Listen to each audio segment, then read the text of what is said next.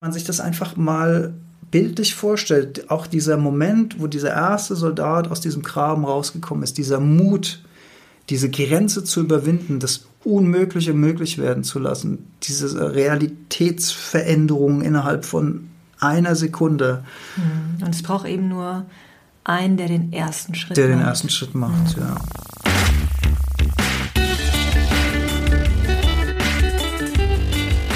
Die Heldenstunde euer Podcast für ein gesundes und bewusstes Leben.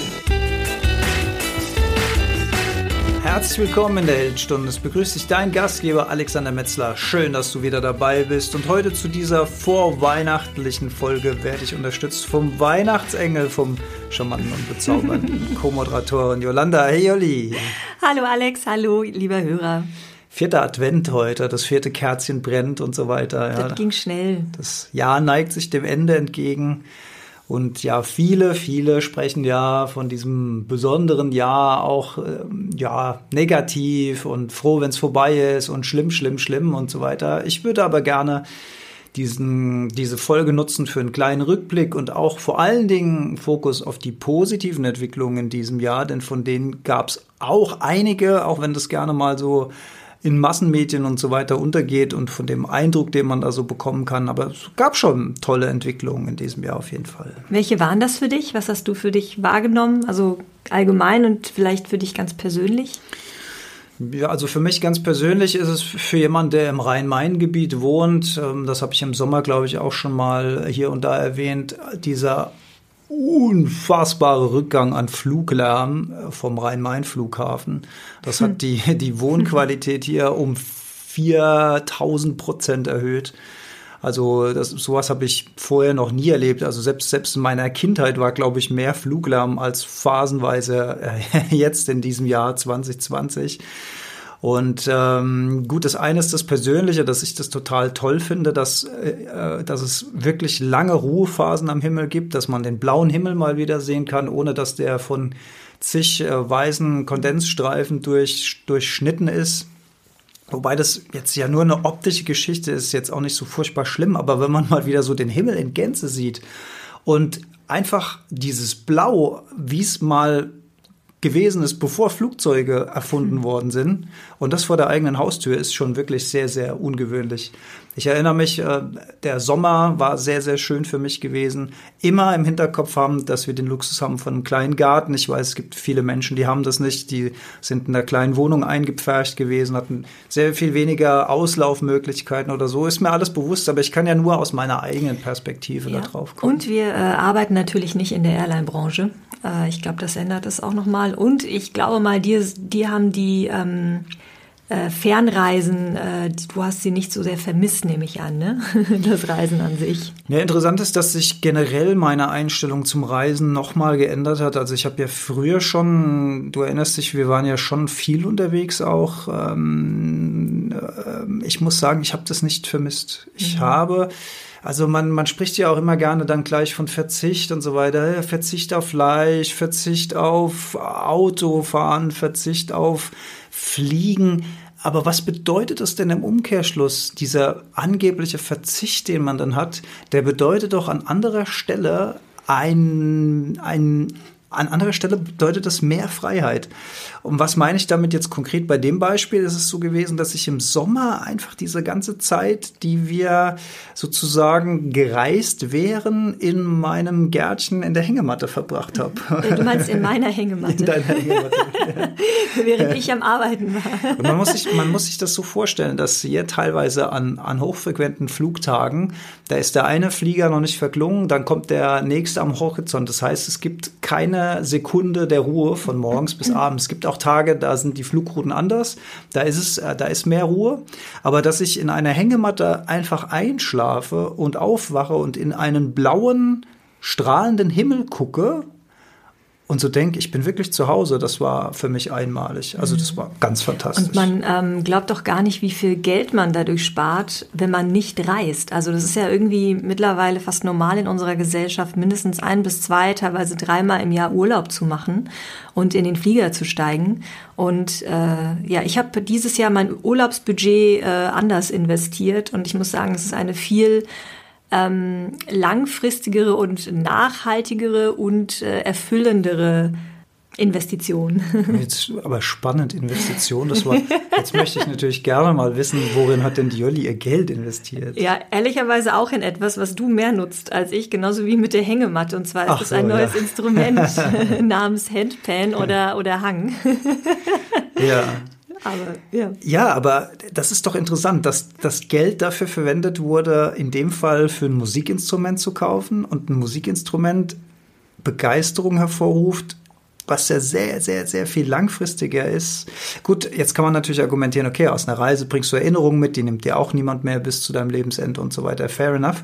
Aber dieses Musikinstrument, das äh, nutzen wir ja jetzt schon das ganze Jahr zum Beispiel. Ja, man könnte auch ganz spirituell werden und sagen, äh, dieses Instrument begleitet dich bei der Reise zu dir selbst. Und das ist die schönste Reise. Aber ich glaube, Ja, das kann man, da glaube ich, muss schon ich mich sagen. erst noch mal ein bisschen eintrinken hier. Das glaube ich, kann man schon, kann man schon so sagen. Also diese Ruhe, dieser Fluglärm und in meinem Fall war es eben so auch mehr Zeit für mich. Ich habe mich ganz bewusst auch ähm, dadurch, dass äh, sich das alles zum Homeoffice verschoben hat, ähm, die Fahrzeiten zum Arbeitsplatz weggefallen äh, sind, die, ähm, die Stauzeiten, die ich früher noch auf dem Weg äh, nach Frankfurt ins Büro hatte, alles komplett weg. Ich habe, glaube ich, in dem Jahr drei oder viermal getankt insgesamt. Das ist echt krass. Also unfassbar. Ich habe alles zu Fuß oder mit dem Fahrrad erledigt, außer Getränke holen. Also Auto braucht man eigentlich gar nicht mehr. Und das sind, finde ich, so Erkenntnisse für sich selbst, die man vorher nicht für möglich gehalten hat. Man hat es vorher nicht für möglich gehalten. Ja, das kann ich nachvollziehen. Allein der ganze Stress, der einem da erspart wird, wenn man den Weg zur Arbeit nicht mehr auf sich nimmt. Das ist mir auch, das steht auch auf meinem Zettelchen übrigens, ja. Absolut. Und so wie es uns im Kleinen ging, ging es ja auch oder geht es nach wie vor vielen Firmen, die eben festgestellt haben, okay, Online-Konferenz funktioniert gut und so weiter, hat sich mittlerweile weitgehend etabliert. Viel mehr ist digital eben möglich, ohne dass jemand von A nach B reisen muss. Und ja, ich finde, das, das sind alles Entwicklungen und diese Zeit, die können wir eben auch nutzen, um ein Stück weit, und da hat uns dieses Corona-Jahr ja auch ein bisschen hingezwungen, in Anführungszeichen, wahrzunehmen, was ist denn wirklich wichtig im Leben, was zählt denn? Und da kommen wir am Ende auch wieder bei dem Punkt Gesundheit raus, zwangsläufig. Ne? Wenn man gesund ist, hat man, gehört man schon mal zur, zur Gewinnerseite und danach kommt äh, ein, ein harmonisches, zufriedenes Zusammenleben in der Kleinfamilie oder dann im sozialen Umfeld mit Freunden oder Nachbarschaft oder so weiter. Das ist, das ist doch das, was am Ende eigentlich übrig bleibt, was ähm, aber die ganzen Jahre durch diese Unterhaltungsmaschinerie, durch dieses Dauerentertainment durch, man ist immer auf Achse, man ist immer im Hamsterrad, um zu arbeiten, um die Kohle ranzuschaffen, um sich dann ähm, diesen 14 Tage oder drei Wochen mega geilen Urlaub gönnen zu können, der dann aber auch alles bieten muss, weil man hat sich ja verdient und so weiter. Das finde ich auch, das finde ich auch so ein ganz, ganz interessanter Punkt, dass so viele Menschen dann so auf diesen einen Urlaubspunkt hinarbeiten und Erholung und Entspannung und kleine Auszeiten im Alltag komplett vergessen, weil sich alles auf diesen einen Punkt Ja. fokussiert. Und ganz oft äh, wird man dann ja direkt zum Urlaub pünktlich krank, weil dann die ganze Anspannung Ja. abfällt und, äh, und der Stress nachlässt. Ja, ja. Immunsystem denkt, geil, ich kann mal durchatmen, bam, krank. ja, ja, und ich finde, das sind alles so Erkenntnisse, die dieses Jahr möglicherweise dem einen oder anderen auch gebracht hat. Und ja, die, die, das Lehrreiche daraus ist, dass man auch einfach anfängt, mehr Inseln der Ruhe, Inseln der Stille, Insel der Entspanntheit in seinen Arbeitsalltag einzubauen, wenn es irgendwie möglich ist. Denn es ist, es ist, glaube ich, zwingend notwendig. Ich habe eine, eine Studie gelesen, dass die Menschen in Deutschland vor allen Dingen mehr sich ausgeruht haben und mehr geschlafen haben, dadurch, dass äh, Homeoffice etabliert wurde. Also die, die Schlafdauer der durchschnittlichen Bevölkerung hat sich erhöht. Das bedeutet Das doch, ja, das ist total interessant, weil das bedeutet doch, dass dass die Mehrheit der Menschen die ganze Zeit auf so einem Minimumschlaf in so einer in so einem Funktionsmodus gelaufen ist. Mhm. Du funktionierst, du funktionierst, du funktionierst, du hältst irgendwie das ganze Rad am Laufen. Wenn wir aber anfangen, das Rad ein bisschen kleiner zu drehen, dann müssen wir auch nicht so viel Gas geben, dann müssen wir auch nicht so viel Geld verdienen, äh, wir müssen nicht so viel die Umwelt belasten und, und, und. Und das ist ja immer wieder mein Kernthema, auf was ich hinaus will, dass die guten Dinge sinnvoll ineinander greifen. Ne? Mhm. Wir nehmen das Auto nicht mehr, um einkaufen zu gehen, sondern das Fahrrad, damit bewegen wir uns gleichzeitig, tun was für die Gesundheit schonen den Geldbeutel, weil wir Sprit und Autokosten sparen. Wir bewegen uns, ähm, ja, also diese, diese, diese kleinen in sich greifenden Dinge. Was ich auch an dem Punkt noch wichtig finde, man muss es auch lernen, loszulassen und diese Ruhezeiten einzubauen. Mhm. Weil kennst du das, wenn, also meine Eltern sind perfekte Beispiele dafür. Achtung, Sie hören jetzt zu. Ja, meine Mutter hört es auf jeden Fall, mein Vater ja nicht. ähm, die haben ihr Leben lang funktioniert. Und das mag jetzt gut oder schlecht sein, das müsste man sie jetzt fragen. Ähm, aber auch am Wochenende, also am Wochenende wurde dann im Garten gearbeitet, aber diese Gartenarbeit, die hatte jetzt nicht diesen Zen-Modus oder Entspannt-Modus, den ich jetzt so empfinde bei der Gartenarbeit, sondern da wurde von morgens bis abends durchgerackert, weil das musste samstags einfach erledigt werden. Da wurde der Rasen gemäht, da wurde die Hecken geschnitten, da wurde dieses und jenes, dann musste das alles weggefahren werden und so weiter. Übrigens, kleiner Gartenheck ich habe äh, durch Corona angefangen, einen Komposthaufen aufzuschütten, weil ich, ähm, weil beim ersten Lockdown hatten hier auch die ganzen Humuswerke und Grün Zurückgebestellen geschlossen. Heißen die so Fachmännisch? Ich weiß nicht. Und dann habe ich mir gedacht, hm, ja, okay, also wenn du die jetzt eh nicht wegfahren kannst, dann sammel die hier doch mal. Und, und plötzlich war das ist so eine Erkenntnis. Mein Vater hat jeden Samstag Rasen gemäht und hat danach das Gras weggefahren zum Humuswerk. So, um es wegzufahren, musst du das Gras ins Auto laden, musst ins Auto steigen, musst ins Auto zwei Nachbardörfer weiterfahren, musst es da ausladen, musst zurückfahren. Ergo, du hast dein Auto benutzt, du hast Benzin vergeudet, du hast die Umwelt belastet, damit dieses Gras weg ist. Jetzt liegt das Gras einfach auf dem Komposthaufen und dieser ganze Rattenschwanz entfällt. Dieses Ganze, ich muss es einladen, ich muss da hinfahren, ich muss es ausladen, ich muss zurückfahren, ich muss vielleicht danach mein Auto aussaugen, weil da noch Grasreste sind oder whatever. Das entfällt einfach alles komplett dadurch, dass es jetzt einfach auf dem Komposthaufen liegt und da wieder Humus produziert genau, wird. Genau, und in einen natürlichen Kreislauf wieder geht. Ne? Und du hast, du profitierst dann ja auch, wie, wie lange muss sowas liegen? Also in meinem Fall ziemlich lang, weil ich zu faul bin, das vorher alles klein zu schreddern. und es ist auch nach wie vor experimentell, aber ich habe gesehen, dass in diesem, äh, in diesem Haufen sind schon kleine äh, Löcher drin, äh, kleine Gänge. Ich nehme mal an, dass das Wühlmäuse sind oder vielleicht ein Siebenschläfer oder so. Also irgendwas hat sich schon eingenistet und genießt schon die Wärme von, von diesem äh, Zerrottungsprozess, der da drin stattfindet, weil es ist äh, tatsächlich sehr warm drin. Ähm, das heißt, es bietet auf jeden Fall dann auch wieder einen Mikrolebensraum für Insekten, für Würmer und vielleicht für kleinen Nager und sowas. Und sowas finde ich total schön, sowas zu beobachten, wie sowas entsteht, wenn man es einfach mal macht. Und jetzt kann man natürlich sagen, ja, okay, das sieht aber nicht so schön aus, wenn man da drauf guckt oder sowas. Ähm, liegt im Auge des Betrachters. Wichtig ist, stinken tut's überhaupt nicht weil wir eben auch keine äh, Essensreste oder sonst irgendwas da drauf werfen, sondern wirklich nur Grünschnitt, Gras, ähm, abgeschnittene Zweige und Äste und so weiter. Und ja, das ist einfach sowas, das ähm, mag für jemanden, der jetzt seit Jahren Kompost macht, völlig banal sein und für jemanden, der da noch nie drüber nachgedacht hat, die mega Erkenntnis, so wie das jetzt bei mir war.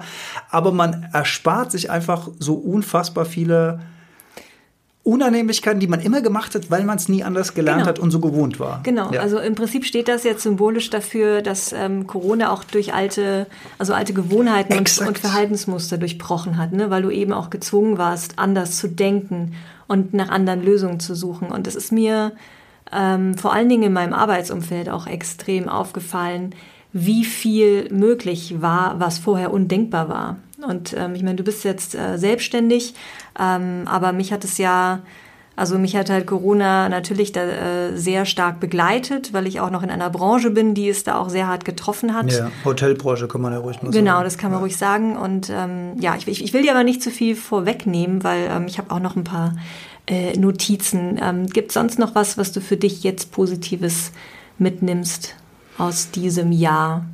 Ja, ich will, ich will noch mal, ähm, ich bin dann so schnell auf den Kompost gekommen, aber diese Kunst, die Ruhezeiten auch zu genießen, das war ja das, wo mhm. ich eigentlich anfangen wollte, dass meine Eltern samstags dann immer Vollgas von morgens bis abends gegeben haben. Und ich fand das als Kind schon erstaunlich, dass ich quasi der Einzige war, der sich ab und zu auch einfach mal auf den Rasen gelegt hat und nichts gemacht hat oder ein Buch gelesen hat oder sich gesonnt hat. Nicht ohne schlechtes Gewissen, weil meine Eltern immer gearbeitet haben. Aber das ist doch mega, dass du, das, dass du dich als Kind schon davon frei machen konntest. Ja, aber nicht so richtig. Also es war, es war immer so 25 Prozent schlechtes Gewissen, okay. was da mitgeschwungen hat, weil ähm, der Bub ja auch helfen könnte und so weiter. Und ich habe ja auch geholfen, so ist es nicht. Aber meine Eltern haben das super selten für ihre eigene Erholung genutzt, also in meiner Wahrnehmung jedenfalls, und fast immer nur gearbeitet. Und ich weiß, dass diese Nachkriegsgeneration natürlich auch dieses Ding des Aufbaus und des Arbeitens, und das sehe ich auch in der alten Nachbarschaft sozusagen, also dieser, dieser, diese, dieser Mythos von man muss etwas leisten, man muss arbeiten und so weiter. Und das ist, ist ja auch alles schön und gut und richtig bis zu einem gewissen Punkt aber nicht über einen gewissen Punkt heraus. Und wir brauchen einfach Erholungsphasen. Und ich plädiere an der Stelle einfach nochmal dafür, mehr Erholungsphasen in den ganz normalen Alltag einzubauen. Dann muss man sich auch nicht so wahnsinnig auf diesen Urlaub fokussieren, sondern man ist das ganze Jahr über viel entspannter und nochmal, indem man weniger Geld ausgibt, muss man weniger Geld reinholen. Das heißt, auch dieser Druck lässt nach. Und deswegen mag ich ja auch so dieses Konzept des Minimalismus. Und das ist ja für jeden auch was anderes. Das bedeutet ja nicht, dass man in einem leeren Raum sitzen muss. Aber man man gibt einfach mehr Achtsamkeit auf die Dinge, die man kauft und man achtet darauf, dass man die Dinge, die man hat, benutzt und sich an diesen erfreut und lässt diesen ganzen anderen Ballast los. Und wenn ich da jetzt an Weihnachten gucke, wie oft war das so, dass es dann auch wirklich um Geschenke einkaufen und Stress und man muss noch mal in die Stadt, man muss noch irgendwas besorgen und da hat man eins zu wenig und die Oma Erna hat aber immer drei Päckchen gehabt und die äh, Tante Frieda oder was, nur zwei, bla. also es war jetzt nicht so in unserer Familie, aber dieser ganze kommerzialisierte Stress, der damit einhergeht. Ich, mich würde mal interessieren, weil ähm, wir haben uns jetzt hier ziemlich eingeigelt mhm. ähm, und ich war seit Ewigkeit nicht mehr in der Stadt. Ich würde gerne mal wissen, ob jetzt die letzten Wochen ähm, mehr Trubel ist, weil ich meine, Weihnachten. Also jetzt mit Sicherheit nicht mehr seit dem Lockdown. ähm, ja, stimmt. Dafür klingelt es öfter mal an der Tür ähm, mit, mit, mit Päckchen. Aber ja, das, äh, das kann ich gar nicht beurteilen, wie voll es in der Stadt gegebenenfalls war oder eben nicht war. Das würde mich echt mal interessieren. Das, das kriegt man als Landei gar nicht mehr so mit, das stimmt, weil man auch irgendwie so gar nicht mehr in die Stadt reinkommt. Und das letzte Mal, als ich in der Stadt war, das muss ich aber auch sagen, als ich ähm, neulich mal, äh, um was zu holen, in meinem Büro war und mal seit langer, langer Zeit wieder durch die Stadt gefahren bin, war das auch so ein erhebendes Gefühl, irgendwie mal mhm. wieder da zu sein. Mhm. Also es war, es, man merkt schon, dass es einem auch gut tut, wenn man mal rauskommt aus seiner ja. Igelburg. Auf jeden Fall.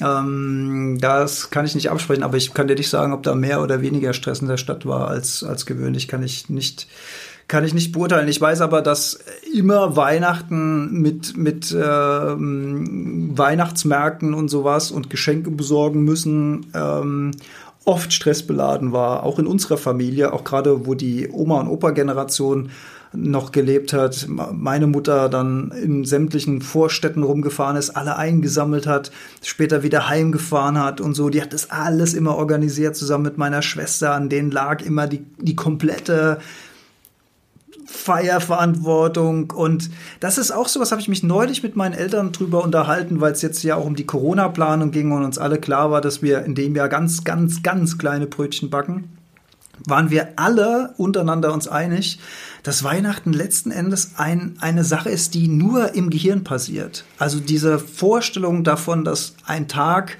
behaftet ist mit etwas, was, was ganz Besonderes sein muss und wo das, das äh, tolle Geschirr rauskommt und das super Essen auf dem Tisch stehen muss, das ist ja alles nur im Kopf von den Leuten, weil wenn, wenn wir mal alle diese kulturell und mediale erzeugten Gefühle rausrechnen, dann ist es einfach ein Tag mitten im Winter mit wenig Licht, viel Dunkelheit und kühlen Temperaturen und nichts Besonderes. Alles, was wir da rein interpretieren, liegt in der kulturellen Verklärtheit der Geschichte und äh, religiösen Anbandlung und großer Kommerzialisierung. Ich, also ich würde ja schon trennen zwischen ähm, es als besonderen Moment zu feiern ähm, und ich muss es, also wie du jetzt sagst, ne, ich muss, ähm, ich mache mir halt Druck und muss Geschenke finden und muss irgendwie den perfekten Braten machen und so. Also ich finde es schon schön, dass man sich ähm, zum Jahresabschluss ähm, ja nochmal Zeit für sich und für die Familie nimmt. Das ist ja meistens auch ähm, ein Event, wo man, sofern es jetzt noch möglich ist, natürlich als Familie zusammenkommt und so. Also ich finde das eigentlich eine schöne Tradition, aber du hast schon recht. Man muss dann differenzieren, was, wo macht man sich dann den Druck und wo reicht es dann auch mal einfach nur zusammenzukommen, ohne viel Shishi. Also ne? du, du, hast schon recht, dass das schön ist, ähm, wenn man sich den Moment nimmt für die Familie und für man kommt zusammen und man lässt vielleicht auch noch mal bisschen was Revue passieren und dieses und jenes.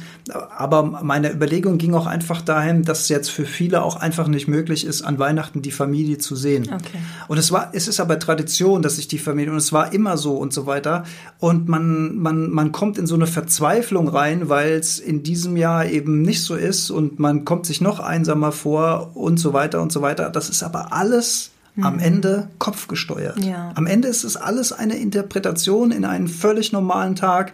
Und ich will damit ja nur sagen, dass auch das ist ein gedanklicher Trick, wenn man dazu so ein bisschen die Distanz aufbaut, die emotionale Distanz zu diesem emotional überladenen Feiertag, dann kann einem das auch helfen, wenn in dem Jahr die Familie nicht zusammenkommt. Ja, und ich glaube, das Jahr hat uns auch gelernt, dass wir nicht unbedingt physisch zusammenkommen müssen, um verbunden zu sein. Also zumindest ist das auch ein großes Learning bei mir und ich glaube, dass dieses Jahr uns eben gezeigt hat, wie viel auch auf Distanz möglich ist und ähm, ich spreche da aus eigener Erfahrung als äh, Führungskraft in, meinem Unternehmen.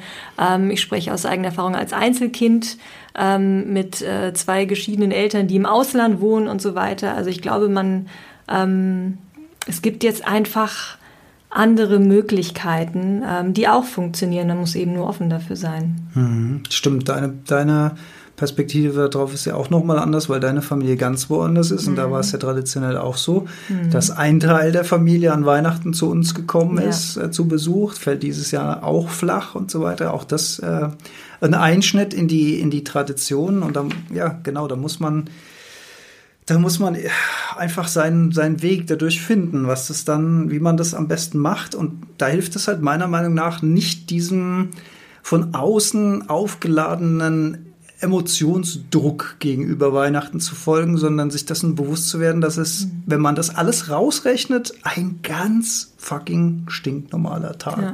Habe ich meinen Punkt mit dem äh, Ausruhen ich glaube, ich habe dreimal angesetzt, ich habe ihn aber, glaube ich, noch nie konsequent zu Ende geführt. Oh, habe ich dich unterbrochen? Nein, nein, nein, ich, ich schweife heute, ich habe so ein Abschweifding heute. Was ich meine ist, man muss sich auch selbst erlauben, diese Ruhepausen mit gutem Gewissen zu genießen. Denn ich habe das Gefühl, dass viele, viele Menschen so in dieser Leistungs- und Funktioniermaschinerie drin sind, dass sie selbst wenn sie mal Zeit haben, sich mal eine kleine Auszeit im normalen Alltag zu nehmen, dass sie nicht in der Lage sind, das zu genießen, weil in dem Moment, wo sie die Füße hochlegen, das schlechte Gewissen einsetzt und der Kopf sich einschaltet und das Gehirn sagt, ja, aber jetzt könntest du ja auch das und das machen und du musst noch das und das erledigen und eigentlich hast du das und das noch auf deiner To-Do-Liste. Kannst du dich jetzt wirklich eine halbe Stunde auf die Couch legen und kannst abschalten, weil wir müssen doch eigentlich noch das und das und das machen. Mhm. Also auch das finde ich ein ganz wichtiges Learning, dass es okay ist, einfach mal nichts zu tun.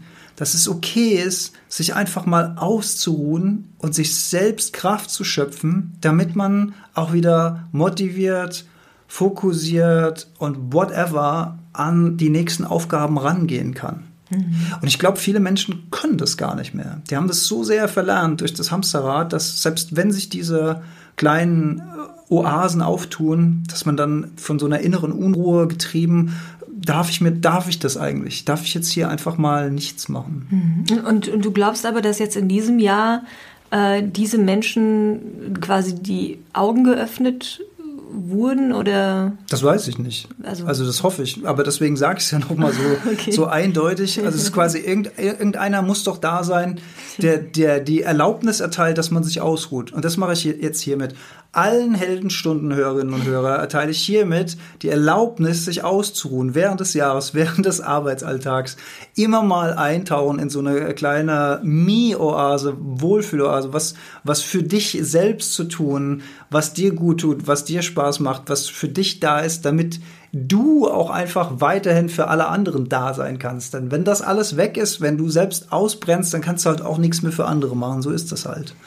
Schöne Botschaft, die unterstreiche ich. Sehr schön, sehr schön. Äh, unterschreibe ich heißt es, ne? Nee, unterstreichen kann, so, kann man, okay. glaube ich, das passt auch. Ja, ja ich habe, ähm, da hast mich ja gefragt, äh, ich habe noch einen Punkt, den ich toll finde an dem Jahr, unter anderem. Und das ist das Verbot des Feuerwerks. Also das war ja für mich, für mich die schönste Botschaft des Jahres ich sag's nochmal. Ich glaube, deine Highlights polarisieren wahrscheinlich. Das, aber ja, das ich, ich finde es gut, dass du dazu stehst. Aber nur das, ich glaube, nur das polarisiert. Bei allem anderen kann man, glaube ich, relativ gut zustimmen. Und auch hier keine Schadenfreude gegenüber den Menschen in der äh, Pyrotechnikindustrie. Ähm, die müssen auch Geld verdienen und so weiter. Aber ich habe ja da schon des Öfteren mal drüber gesprochen, dass ich das für überhaupt keine gute Idee halte. Noch nie gehalten habe, Feuerwerk in private Hände zu geben. Dass es für mich in meiner Realität, in meiner Welt ein absoluter Wahnsinn ist, dass das immer immer noch passiert. Ich denke an die Umwelt, ich denke an die Tiere, ich denke an die ganzen Verletzungen jedes Jahr, ich denke an die Verbrennungen, ich denke an die Hausbrände ähm, und die Liste könnte man beliebig weiter fortführen, warum das ein absoluter Wahnsinn ist. Alle Polizeidienststellen, alle Feuerwachen, alle Rotkreuz, Johanniter, whatever, äh, in Alarmbereitschaft. Nur wegen, wegen so einem fucking Brauch, der längst überholt ist, in meiner Welt, wie gesagt. Wie gesagt, sorry für die, für die Menschen, die in dieser Industrie arbeiten, aber für mich persönlich, ähm, ich habe mich einfach tierisch gefreut, als ich das gehört habe, weil es ist genau der richtige Schritt und das wäre was, was man aus meiner Sicht auch gerne in die Zukunft retten könnte, dass man sagt, okay, das ist jetzt ein guter äh, Abschnitt, um aus, aus diesem kulturellen Fehlgepräge endlich mal auszusteigen und das einfach mal sein zu lassen für die Zukunft. Ja, klingt hart, weiß ich, kann man auch anderer Meinung äh, zu sein und so weiter, aber es muss ich mich mal knüppelhart positionieren ich bin Auch echt mal gespannt, äh, wie es wirklich dann am 30., 31. aussieht, ob man äh, dann auch wirklich nichts hört. Ich, also irgendwie kann ich noch nicht so wirklich dran glauben. Ja, es gibt ja, gibt ja schon wieder Ausnahmeregeln. In mhm. einem Bundesland zumindest habe ich das gehört. Und äh, man hat natürlich noch irgendwelche Vorre also ja. Hardcore äh, wollte ich schon sagen. Hardcore Feuerwerker fängt auch mit F an.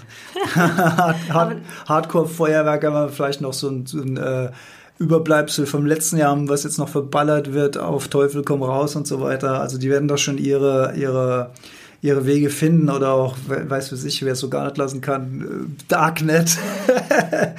Keine Ahnung. Äh, das andere F das steht bestimmt auf ähm, im Februar bzw. März auf deiner Liste an Highlights dieser Ach, Fastnacht, Pandemie. Fastnacht ist mir egal.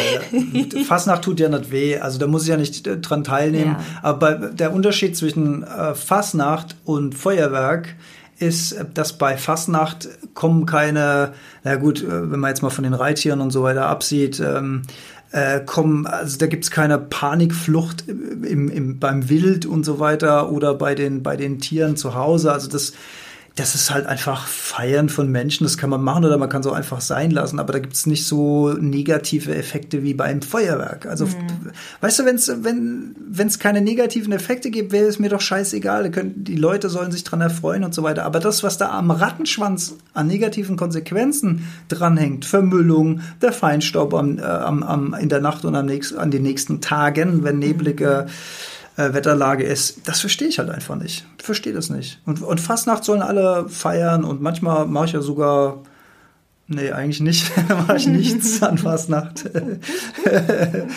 also ja, toll. Also so kann doch jeder so machen, wie er will, aber da gibt es halt die negativen Auswirkungen beim Feuerwerk und deswegen freue ich mich so über diese Nachricht. Ja, ein persönlicher kleiner Sieg. Ah, schön. Ja. ja, und nü?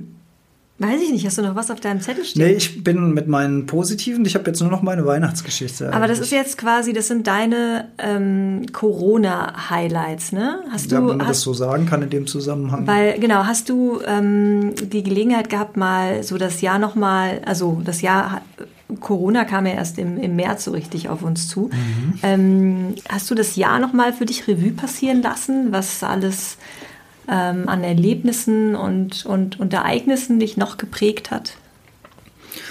ja, ich muss sagen, es war ein sehr ereignisloses Jahr. Das habe ich auch gedacht, deswegen frage ich. Und, ähm, und ich mochte das Jahr, aber gerade weil es so ereignislos war. Ich kam. Ich habe neulich mal darüber nachgedacht, was ich eigentlich, wenn ich jetzt von Fortschritten oder sowas persönlicher Natur ähm, sprechen möchte, sind mir mal wieder zwei wichtige Pfeiler klar geworden.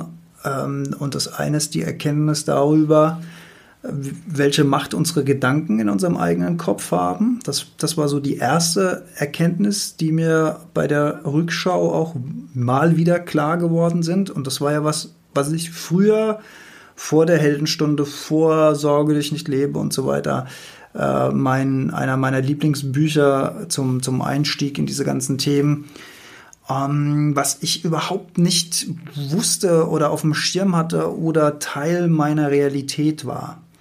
Und das ist mir mal wieder so klar geworden. Und der Schritt, der darauf folgen kann, ist dann der Schritt, dass man sagt, dass man nicht seine eigenen Gedanken ist. Also der erste Schritt ist, welche Auswirkungen die Gedanken haben, dieses Learning.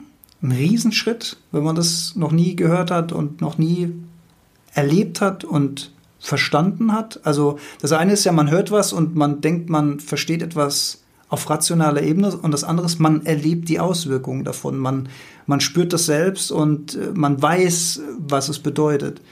Und der zweite Schritt ist, dass man nicht diese Gedanken ist. Also das eine ist das, das Formen und das andere ist die Distanz davon. Und seit ich mich mit diesen ja, spirituellen Sachen beschäftige, ruhe ich einfach so viel mehr selbst in mir und bin so zufriedener und bin so ruhiger ähm, gegenüber früher. Also das ist ein, ein, ein riesiger Unterschied und ich habe auch in dem Jahr da einfach wieder kleine Fortschritte gemacht für mich selbst, für die ich dankbar bin und die so mein persönliches Highlight bilden von dem Jahr, würde ich sagen. Ansonsten Ereignisse, ich wüsste nicht, was ist denn, ist Soll dieses ich Jahr dir ein irgendwas bisschen auf passiert? die Sprünge Ja, helfen? Aber ich muss sagen, ähm, also die Vögel vielleicht. ich habe ähm, die, die waren ja die, die großen Changebringer. Ich habe Jahr. bei so einem wunderbaren Adventskränzchen mitgemacht und ähm, das bestehend aus fünf Sessions und ich glaube drei habe ich schon, äh, zwei stehen noch aus und unter anderem, ähm, das fand ich ganz schön, gab es da bei einer Session einen Jahresrückblick, ähm, wo du dir eben das Jahr ist dir warm? Mir ist warm. Der Tee. Das ist der gute Tee. Indem du dir das Jahr als Fotoalbum vorstellst. Und ähm, ich bin dann äh, Monat für Monat durch dieses Fotoalbum gegangen und habe dann ähm, Also hat man sich vorgestellt. hat man sich vorgestellt, genau. Und ähm, dann hast du dir eben die Bilder angeguckt, ne? Welche Bilder siehst du im Januar? Und am Anfang habe ich genau wie du gedacht, naja, also was soll denn schon groß passiert sein? Es war doch Corona. Und ähm, je mehr ich in dieses Album oder durch dieses Album geblättert habe, desto mehr Fotos sind dann plötzlich aufgepoppt, die ich nicht mehr auf dem Schirm hatte. Und wenn das nicht zu persönlich ist, würde ich jetzt nochmal äh, meine Notizen hochholen und so erzählen, was alles auch Neues äh, entstanden ist und was so meine Highlights sind, die ja mit Sicherheit auch ähm, Einfluss auf dein Leben hatten. Sollte man meinen, ja gerne. Und da bin ich, jetzt, bin ich jetzt mal gespannt. Also, während du so erzählt hast mit diesem Fotoalbum, sind mir auch schon so zwei, drei Kleinigkeiten eingefallen, die man durchaus nennen könnte.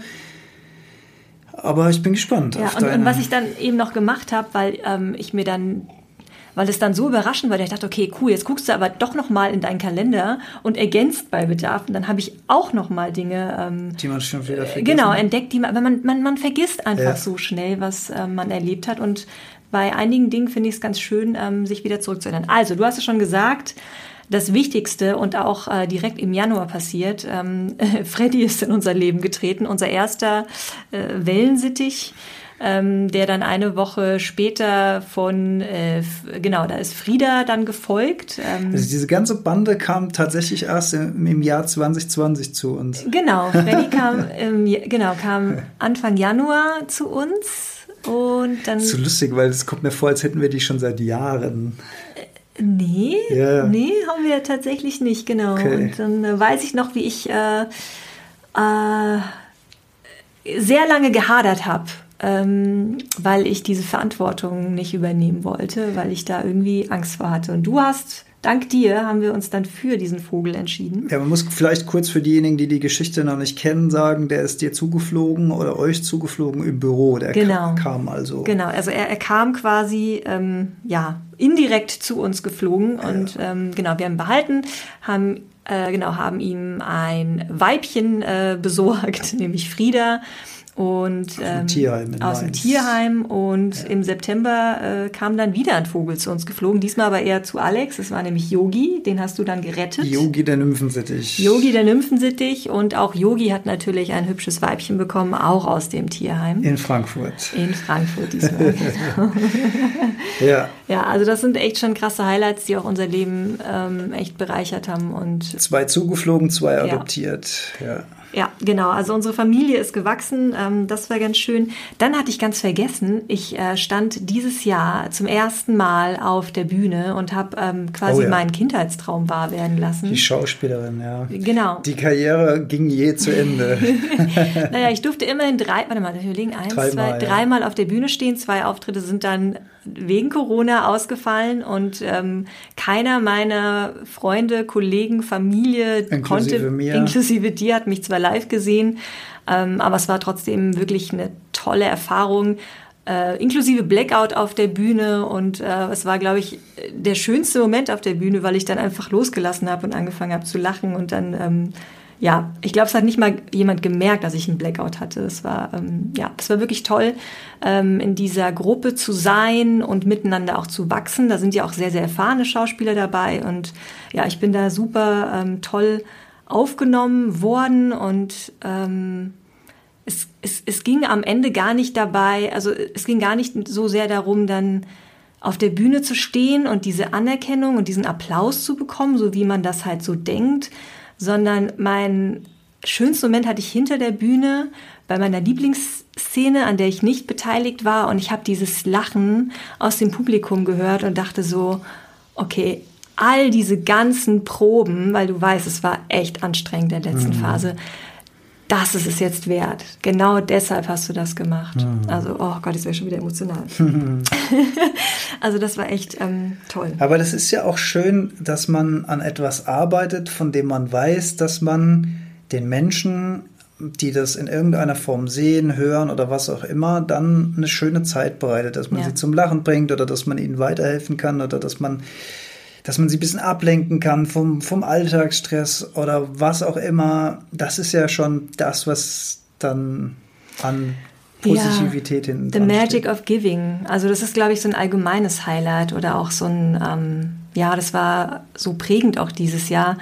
Ich habe so viel mehr an andere gegeben und habe auch gleichzeitig, ohne es zu erwarten, so viel auch bekommen. Also du erinnerst dich auch an eine Überraschung, einige Überraschungen, die äh, mich erreicht haben, wo dann plötzlich ein Päckchen vor der Stimmt. Tür war und so. Also, Stimmt, das war auffallend oft dieses Jahr. Ja, ja, ja, ja richtig toll. Und, und, und da geht es gar nicht so um, um so materielle Dinge. Nee, ne? es geht um die Geste. Es geht um die Geste. Ja. Und da ja. haben wir uns wirklich, also ich teilweise ja für uns beide auch unfassbare Freude, auch gerade wenn das so aus dem Nichts heraus passiert. Ja. Ne? Das ist schon wirklich toll. Ja. Und das ja. hat mir auch dieses Jahr so viel Spaß gemacht, weil ich das Gefühl hatte, dafür ist halt auch einfach jetzt Energie da.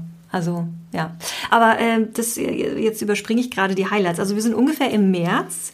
Äh, du hast das Thema Gartenarbeit schon angesprochen. Äh, mhm. Wir haben sehr, sehr, sehr viel im Garten gemacht. Ähm, erste Experimente mit Gemüseanbau gemacht. Einiges haben wir geerntet. Äh, mhm. Bei anderen waren die anderen Tiere leider schneller als wir. Also es ging so, der Erfolg ging, ging, so. so. Aber es war trotzdem schön, ähm, wirklich viel Zeit draußen zu verbringen. Und ähm, ja, ich war auch zum Teil ja in Kurzarbeit in einer Phase, wo natürlich das Wetter prädestiniert war für Gartenarbeit. Also das war natürlich auch ein, ähm, ein Vorteil, den wir hatten. Und wie du sagst, wir haben eben das Privileg, einen Garten zu haben.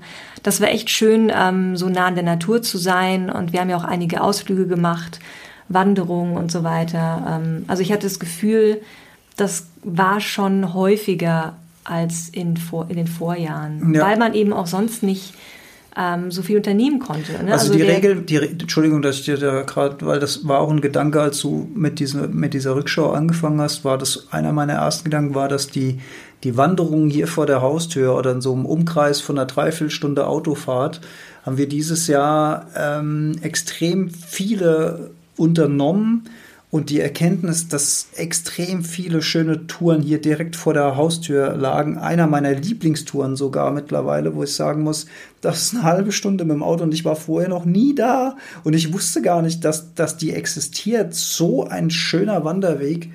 Eine 16 Kilometer Tour, ich sag nicht wo, aber total schön. Und dann fragt man sich natürlich auch immer, ähm, die Schönheit, die vor der eigenen Haustür liegt, die, mhm. die hat Corona vielleicht auch in diesem Jahr für viele, viele Menschen ähm, aufzeigen lassen. Ja, ja, absolut, absolut.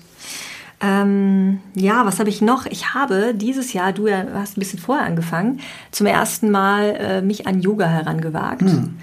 Ähm, das fand ich auch ganz spannend, weil ich das nie, mh, hm, ich hatte immer so einen Widerstand. Ich dachte immer, das ist eigentlich nichts für mich. Ne? Es wurde, wird ja auch in den ähm, sozialen Medien gerne mal so, also du, du, du siehst da gerne ähm, äh, hübsche Mädchen in hübschen Klamotten, die unfassbar gelenkig sind. So und ähm, Yoga ist ja wirklich mehr als als das. Und das durfte ich dank einer lieben Freundin, liebe Grüße an Nick an dieser Stelle, ähm, dürfte ich das erfahren. Und äh, ja, das hat mir auch echt nochmal ähm, geholfen, auch in, in mich reinzuschauen und äh, da komme ich auch schon zum zweiten Punkt. Ich habe dieses Jahr unfassbar viel an mir gearbeitet, in mich reingeguckt, alte Dinge kamen hoch ähm, und ich habe zwar durch Corona einige, also zum Beispiel ein Seminar, was ich gebucht hatte, ähm, da, darf ich sagen von wem? Nee. Keine Ahnung. ist ja auch egal. Ist zum Beispiel abgesagt worden. Dafür ähm, kam dann im September, und das ging Gott sei Dank noch als Präsenzseminar, kam anderes dazu. Ich habe an unfassbar vielen anderen Programmen teilgenommen. Es gab so viel kostenlose Coachings und Challenges und ähm, Programme und ähm, ja, und ich habe echt das Gefühl, dass ich mehr als sonst quasi in, in, in, in, in mich und meine Entwicklung investiert habe. Und das war ähm, das fand ich großartig, das war echt magisch. Also auch vieles, was ähm, äh, vielleicht nicht so schön war, äh, aber es war wichtig, sich das anzusehen und es zu verarbeiten. Also das ist mir auf jeden Fall rückblickend ist es für mich auch ein Highlight, dass ich da so viel tun durfte für mich. Mhm. Du, du hast recht. Ähm, witzigerweise habe ich das gleiche Thema ein ganz, ein ganz kleines bisschen phasenweise zumindest anders empfunden. Du hast recht, indem du sagst, dass es äh, so viele guten, kostenlosen Content äh, mhm. dieses Jahr gab im Internet. Es gab kostenlose Kurse. Es gab ähm, auf YouTube habe ich wahnsinnig viele gute Wissensquellen entdeckt und so weiter.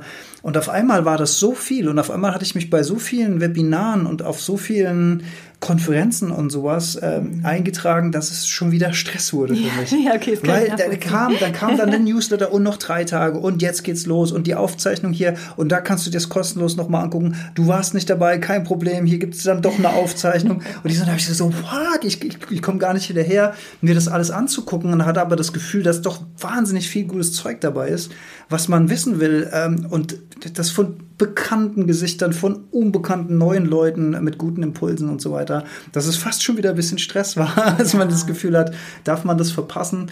Muss Aber man das alles sehen? Da ja. erinnere ich dich wieder an deine eigenen Worte. Exakt, exakt. Nämlich?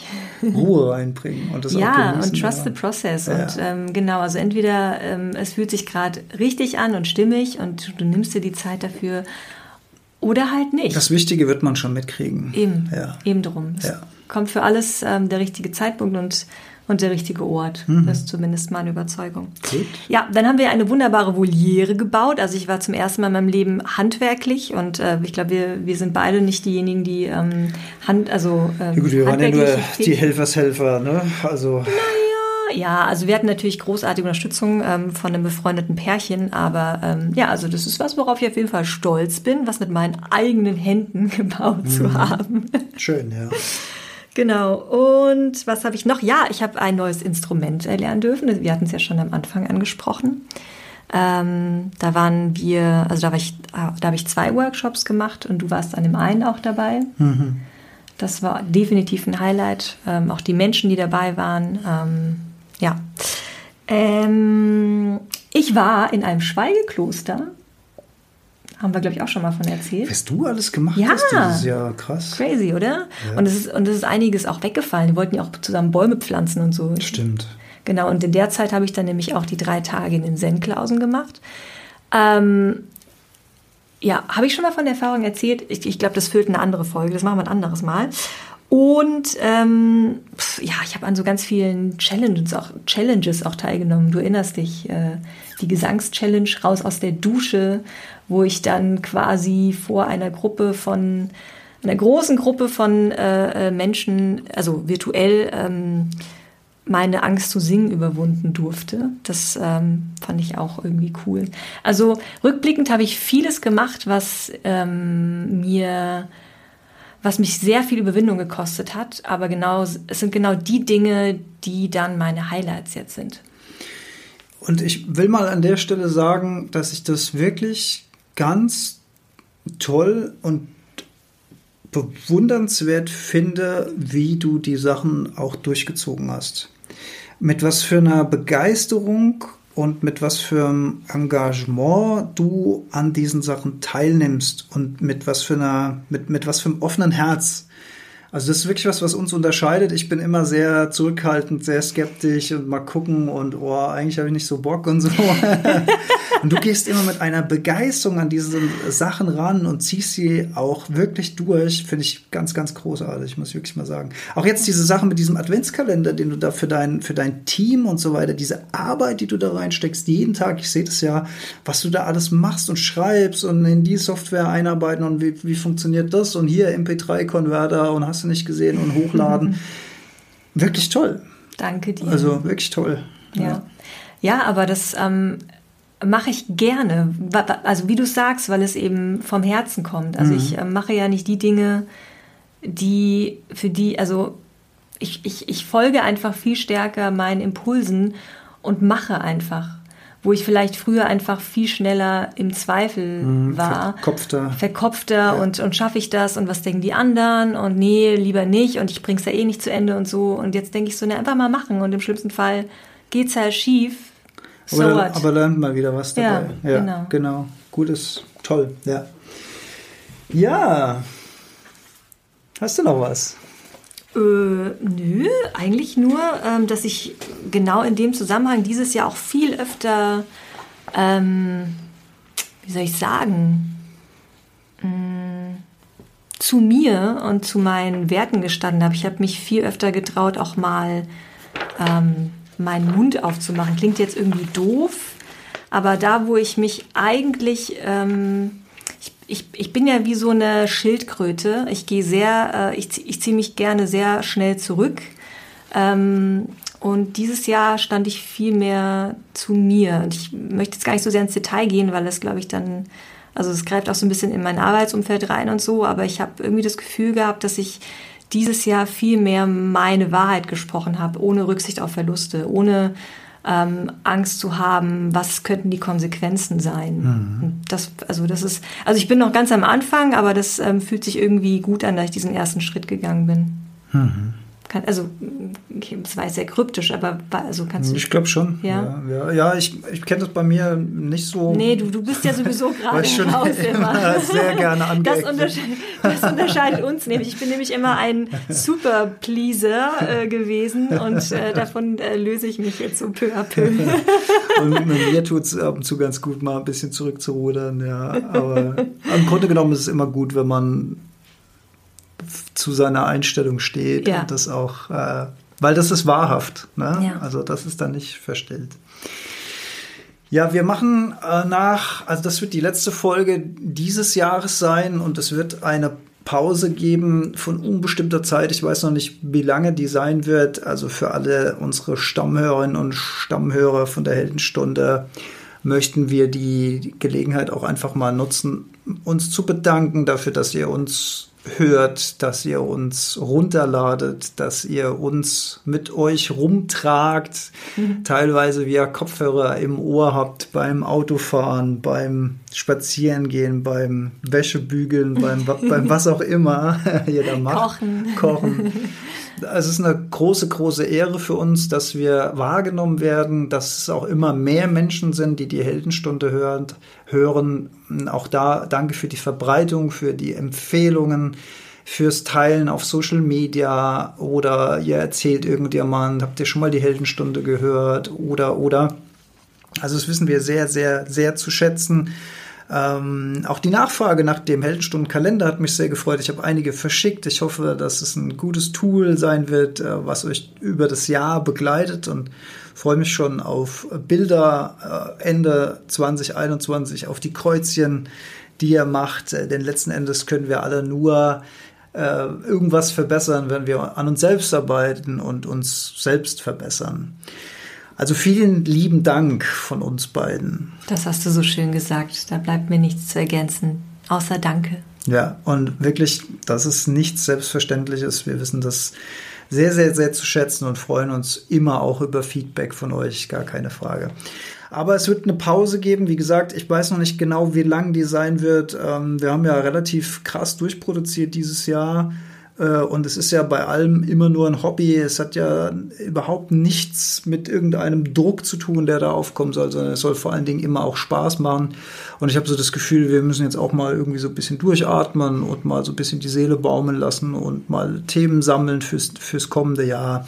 Ich denke, dass wir im Januar dann auch irgendwann wieder einsteigen, aber ich will jetzt mal noch kein Datum sagen. Um kein und vielleicht haben wir auch Lust, ähm, vorher wieder zusammenzukommen. Genau, oder wir ähm, gehen mal live zwischendurch ja. auf Insta oder auf Facebook oder sowas und äh, tauschen uns da mal ganz formlos aus. Genau. Wann kommt denn jetzt die Geschichte, die, die Geschichte, ja, ich habe sie hier schon auf Papier vor mir. Also ich habe eine ähm, Weihnachtsgeschichte als Abschluss eine Geschichte, der man vielleicht auch schon begegnet ist, ähm, die ich aber nochmal erzählen möchte, weil sie mich jedes Mal, wenn ich davon höre, auf außergewöhnliche Art und Weise berührt, weil, ähm, weil es so sehr auf das Gute im Menschen hindeutet.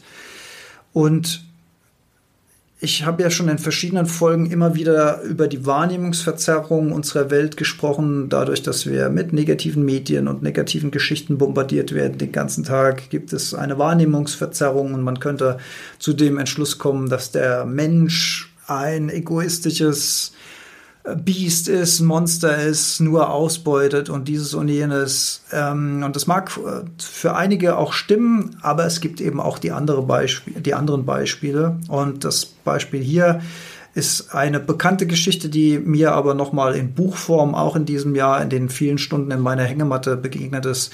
Aus dem Buch Im Grunde gut heißt das Buch. Ähm, war eine Empfehlung von Lerner, den ihr auch schon kennengelernt habt in der Heldenstunde in der Folge Unfuck Your World. Das hat er mir empfohlen, das Buch, genauso wie das Buch Factfulness, möchte ich auch beide nochmal empfehlen, diese Bücher, weil sie eben so viele positive Beispiele ähm, zeigen, äh, warum diese Annahme, dass der Mensch ein Monster ist, eben nicht äh, auf alle Menschen zutrifft. Und ich möchte von dem Weihnachtswunder erzählen, äh, was an Weihnachten 1914 passiert ist. Mhm. Ja. 1914, die, ähm, die geschichtlich Bewandernden wissen, dass wir uns 1914 im Ersten Weltkrieg befinden. Im Sommer 1914 ähm, wurde der Erste Weltkrieg ausgerufen und äh, ich erzähle das jetzt so ein bisschen frei und äh, vielleicht ist der eine oder andere Fakt äh, nicht ganz zutreffend, aber es geht ja um die Seele der, der Geschichte. Das war so die Zeit, man, man, man sagt gerne, da hat äh, das, das Thema Krieg seine Unschuld in Anführungszeichen verloren, weil vor dem Ersten Weltkrieg war das, das Thema Krieg irgendwie noch so mit, also phasenweise, ich glaube bei den Soldaten selbst auch nicht überall, aber so im, im Kopf war noch sowas wie Ruhm und Abenteuer und man zieht in die Schlacht und man, man, man pfeift ein Liedchen auf, de, auf dem Weg äh, und Kameradschaft und dieses und jenes. Ähm, falls da noch ein Rest von dieser Unschuld übrig war, äh, ist der letzte Rest dieser Unschuld auf jeden Fall im Ersten Weltkrieg verloren gegangen. Denn äh, es wurde eine unfassbar schlimme und blutige Schlacht, ein Stellungskrieg. Ähm, Stellungskrieg bedeutet, dass man sich in Gräben gegenüber wenige hundert Meter entfernt gelegen hat und beschossen hat. Völlig, völlig mega sinnlos. Das muss unfassbar schlimm gewesen sein. Und während im Sommer 1914 die Soldaten noch mit einer gewissen Begeisterung und Sinkmaschinen in den Krieg gezogen sind, mit dem, mit dem Gedanken, äh, bis Weihnachten sind wir lange äh, wieder zu Hause, war bis Weihnachten 2014, also ein halbes Jahr später, schon eine Million Soldaten in diesem Krieg gefallen. Man muss sich das vorstellen. Und wir reden von 1914. Das bedeutet, das ist gerade mal etwas mehr als 100 Jahre her. 100 Jahre. Was bitte sind 100 Jahre? Mhm. Ich werde jetzt schon 45, das heißt, ich habe fast die Hälfte dieses Zeitraums schon gelebt, der das gerade mal her ist. Mhm. Also das ist nichts, nada, niente. Das ist ähm, krass. Die äh, Frontlinie war rund 750 Kilometer lang und hat sich von Belgien über Frankreich bis in die Schweiz gezogen und man hat eben in diesem Stellungskrieg gegenüber gelegen.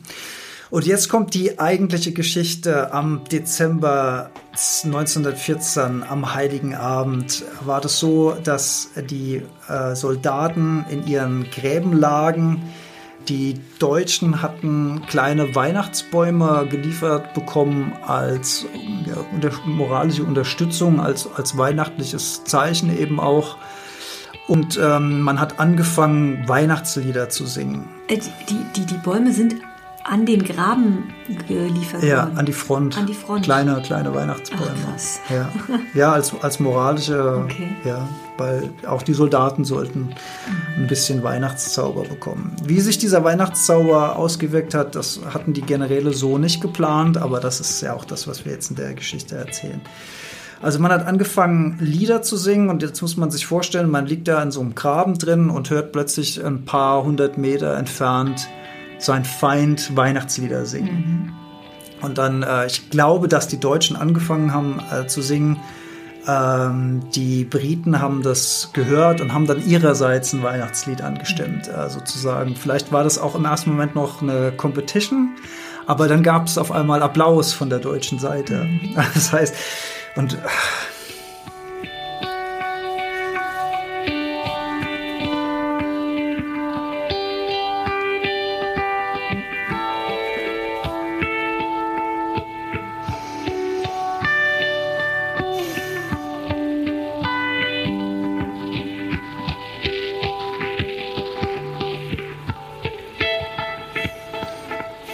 man hat ähm, applaudiert und ähm, schließlich hat man angefangen, äh, gemeinsam ein Weihnachtslied zu singen.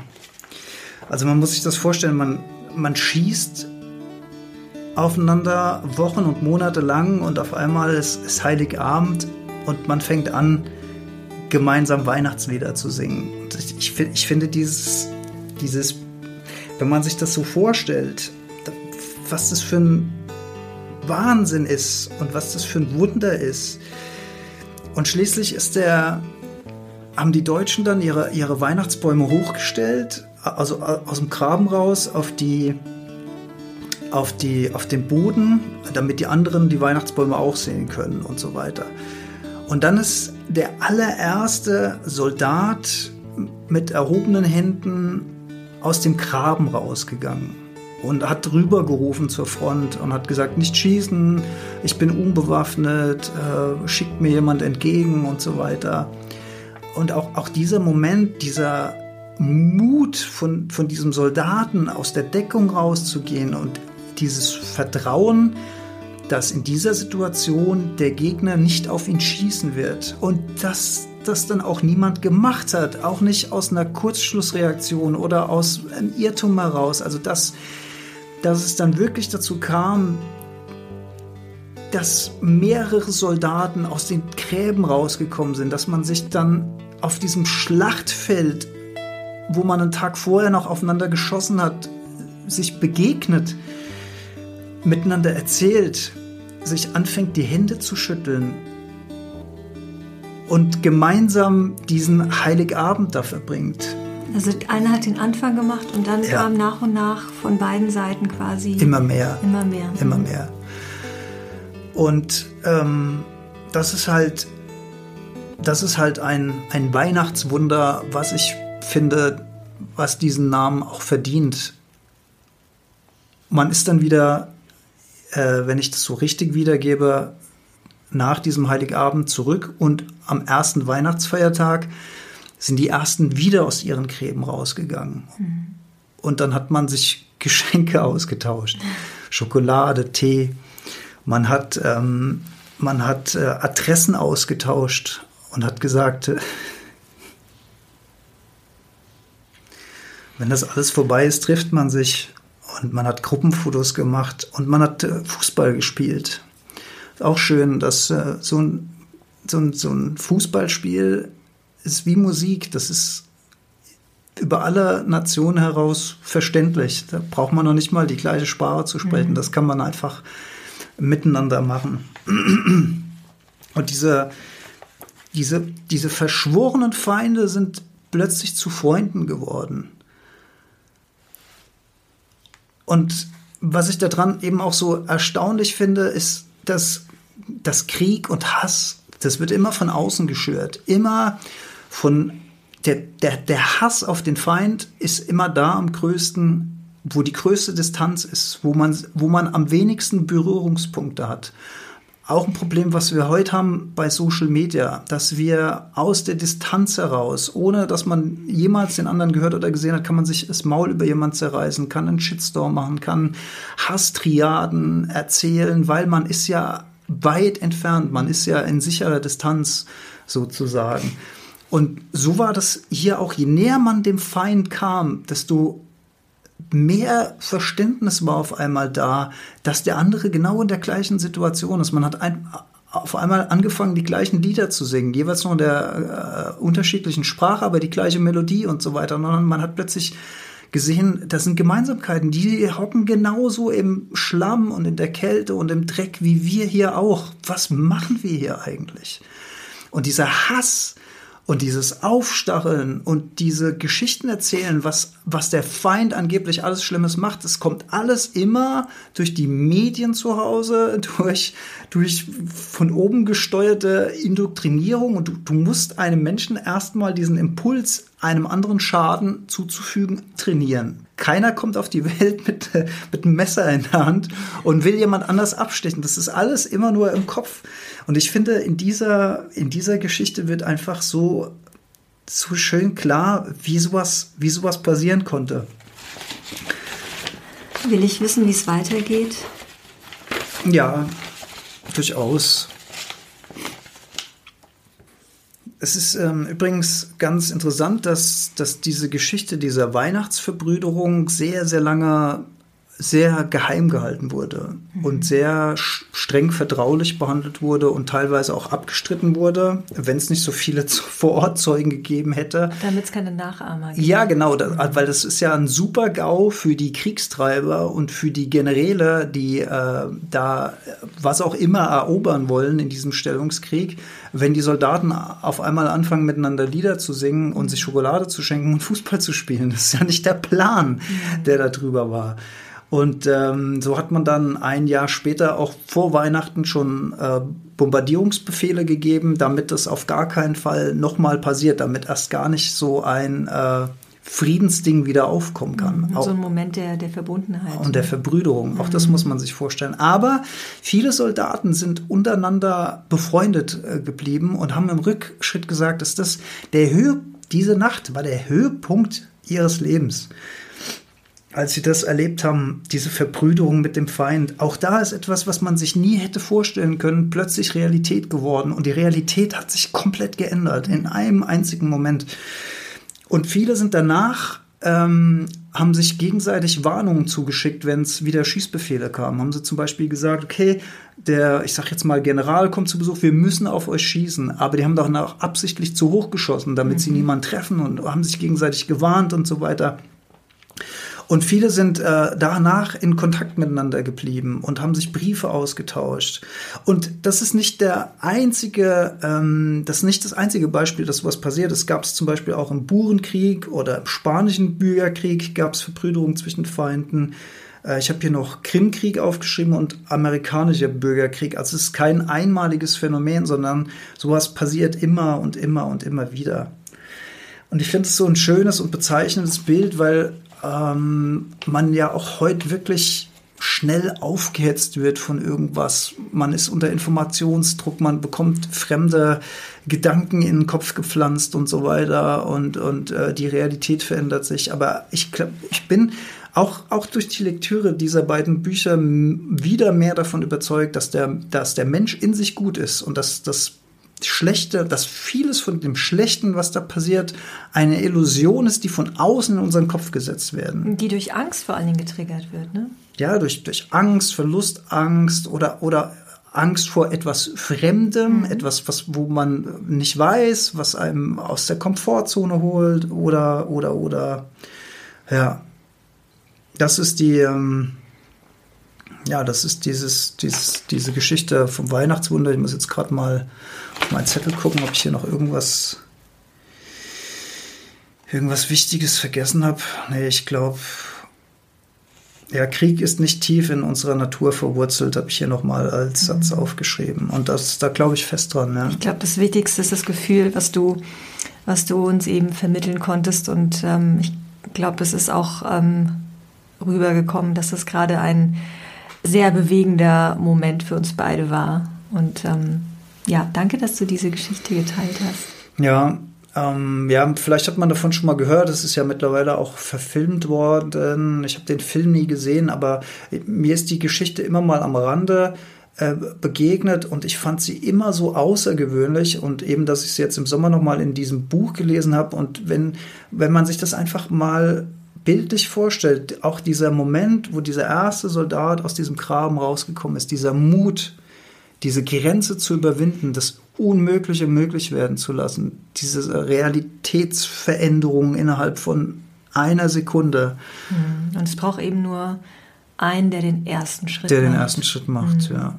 Also das finde ich eine wunderschönes Bild. Eine ja. Weihnachtsgeschichte, die es verdient, erzählt zu werden, auch in vielen, vielen Jahrzehnten und Jahrhunderten noch. Wirklich ganz, ganz toll. Ja. Ja, dann verabschieden wir uns. Oder Jolli, hast du noch irgendwas? Nein, ich finde das ein schöner Abschluss. Außerdem muss ich mir mal langsam die Nase putzen. die Nase pudern. Die Nase läuft und läuft. ja, also dann wünschen wir euch ein schönes Weihnachtsfest, ein gesundes Weihnachtsfest vor allen Dingen und äh, nicht mehr rein interpretieren als notwendig, wenn es ein abgespecktes Weihnachtsfest ist. Das ist, äh, soll das Problem nicht sein. Hauptsache, wir sind alle gesund und munter und schönen Jahreswechsel. Genau, kommt gut ins neue Jahr. Mit neuem Schwung. Und ähm, macht Kreuz in den Kalender, arbeitet. Wir müssen alle an uns arbeiten, um uns zu verbessern. Und mit dem Spirit starten wir dann im nächsten Jahr auch wieder rein in die Heldenstunde. Vielen Dank, dass ihr dabei wart. Bis zum nächsten Mal. Ciao. Macht's gut. Tschüss.